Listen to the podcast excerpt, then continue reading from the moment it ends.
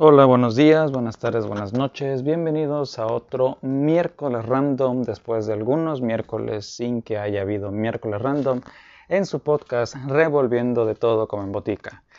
Desafortunadamente o afortunadamente ha habido mucho trabajo, mucha presión, mucho estrés, entonces no ha habido tanto tiempo, tanto tiempo para grabar, pero ya estamos regresando y retomando estos miércoles random que en esta ocasión ya por fin vi una película que quería ver em, y había tardado algo de tiempo algo de tiempo para verla que era la película de Morbius con Jared Leto.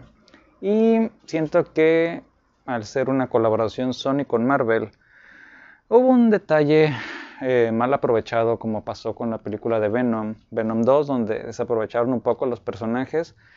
En términos generales, la película está bien, bien a secas, muy a secas.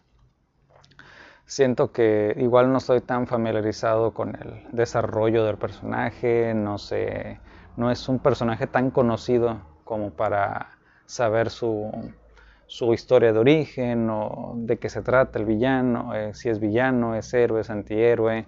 Em, está demasiado básica la trama muy básica. Eh, hubo momentos en que me perdí un poquito. Este, irónicamente es, es corta la película porque creo que dura una hora 40, menos de dos horas, pero al mismo tiempo en ocasiones se vuelve lenta. Se vuelve un poquito lenta este, y la trama está demasiado básica. Demasiado básica y como cuenta y dice el buen conde Fabregat, los griegos inventaron la historia la historia del drama, la historia de la comedia ya está inventada, no hay un hilo negro que descubrir. Em, y desafortunadamente pareciera que Jared Leto no le está atinando a, los, a las películas que ha hecho de superhéroes.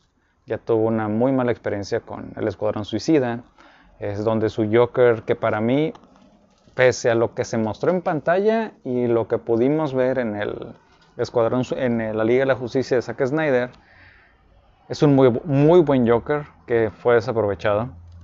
Eh, tenemos esta película de Morbius donde Jared Leto, si bien es un actor a lo mejor un poquito sobrevalorado, pero tiene un poco escuela de, actor de método. Eh, se involucra mucho con los personajes y como que esa parte no termina de, destacar, ¿no? Pareciera que, que, es un mal actor Jared Leto, cuando la realidad es que no es un mal actor, ha estado nominado a Oscar, ha ganado Oscar.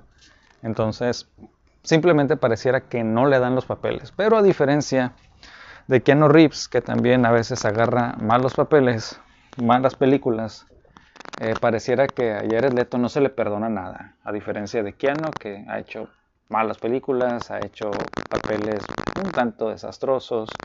Este, pareciera que se le perdona todo a Keanu Reeves, pero a Jared Leto no se le puede perdonar nada porque algo pasó, algo hizo, lo que sea, ¿no? Pero en lo personal es un buen actor Jared Leto.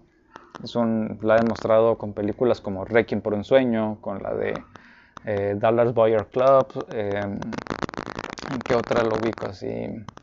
En la del este, Señor de la Guerra, con Nicolas Cage, también es, es un buen actor, pero pareciera que no le está atinando a los, a los papeles que, que está escogiendo para películas de superhéroes, ¿no? Ya lleva dos esperando que pueda rescatarse algo ya que ya cuando Marvel recupere los derechos completos de Sony que tiene con Sony, pero se ve algo difícil, se ve algo difícil, no, no le fue tan bien a la película de Morbius y en lo particular sí, en ocasiones me enfadó un poco, me perdí un poco con la película, la trama está demasiado básica, eh, quedó para una segunda parte, a ver si, si llega a salir en algún, en algún momento, aunque ahorita se viene una época complicada para, para el cine de superhéroes, ¿no? Pero eh, el cine ahí está. Desafortunadamente seguimos con la cuestión de pandemia, no, no hay tanta accesibilidad para ver las películas. Este, los streamings se están volviendo un poquito más complicados. Por ahí está el, el, detalle que aparentemente para el próximo año HBO va, va a desaparecer. Entonces, ahí hay algunos, algunos temas importantes para, para continuar viendo y consumiendo entretenimiento por ese sentido, ¿no?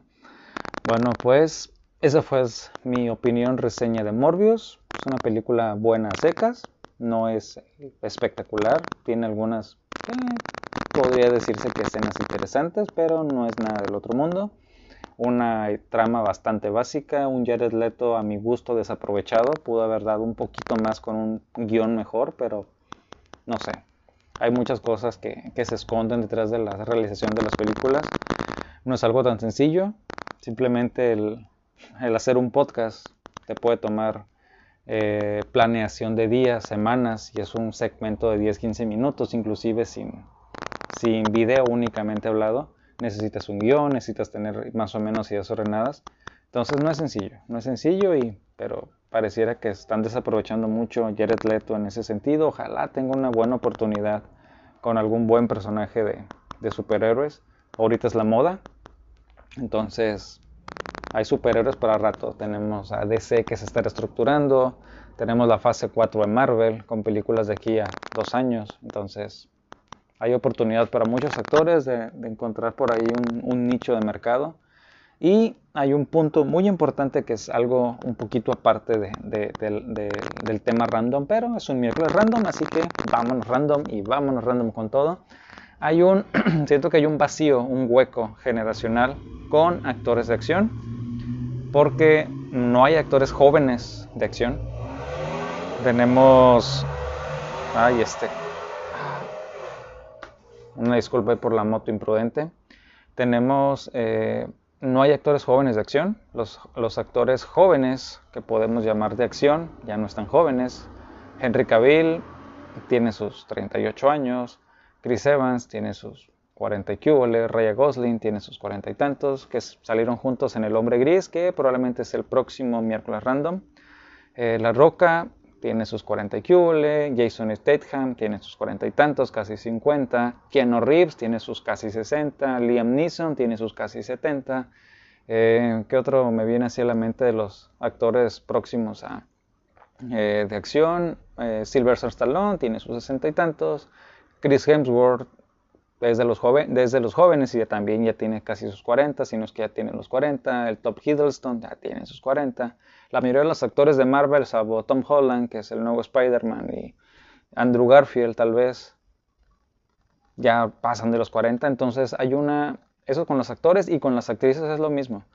Entonces hay muy poco mercado para películas de acción, para actores de acción. Los que han intentado este, sacar no han funcionado también en pantalla necesitan el apoyo de uno o dos actores de renombre de acción para darles un poquito de espacio, pero la realidad es que no hay actores de acción jóvenes, y jóvenes me refiero entre 20 y 28 años, en ese rango de edad no hay tantos actores jóvenes de acción, actores ni actrices, entonces eh, se ve un panorama complicado para, para el cine, no, no únicamente de superhéroes, sino para el cine de acción en general, porque se está complicando y se está cerrando un poquito esa brecha, ¿no?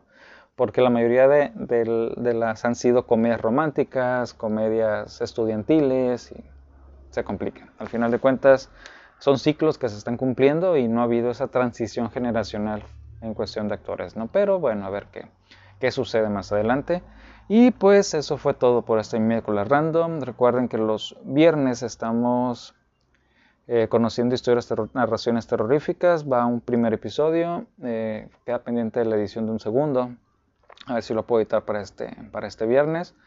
Los lunes estamos retomando los cuentos de los hermanos Grimm y los miércoles random que esperemos que ya sean un poquito más este, constantes. Así que, sin más por el momento, nos escuchamos en el próximo episodio. Recuerden que si me siguen en Spotify, no duden en dejarme sus comentarios. Hasta la próxima semana.